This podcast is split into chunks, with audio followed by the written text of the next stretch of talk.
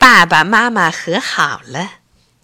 星期天上午，佳佳的爸爸和妈妈不知道为什么闹别扭了，一个蹲在外屋，翻着白眼猛抽烟；一个坐床上撅着嘴不吭声。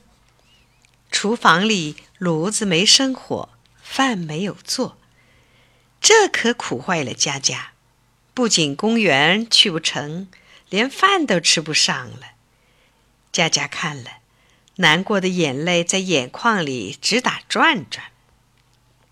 小花猫竖起尾巴，在小主人的脚下磨来擦去，还不时的抬起头来，对着佳佳轻轻的叫着。佳佳抱起小花猫，他知道小花猫也饿了。妈妈心疼佳佳。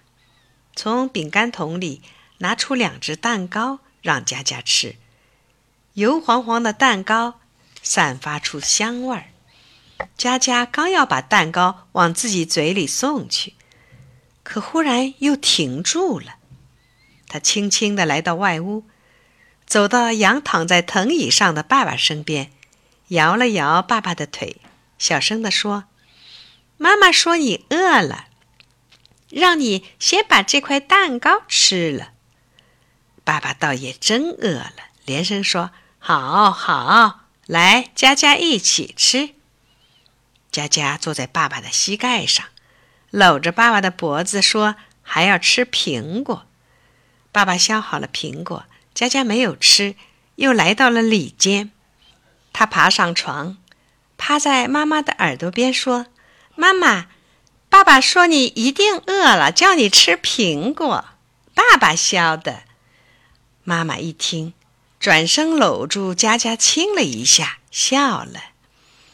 佳佳一骨碌滑下床，边往外跑边拍着手喊：“笑喽，笑喽！爸爸妈妈和好喽！”爸爸妈妈真的和好了。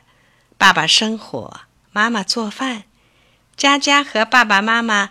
高高兴兴的吃饭，吃过饭，爸爸妈妈搀着佳佳到公园里去玩了。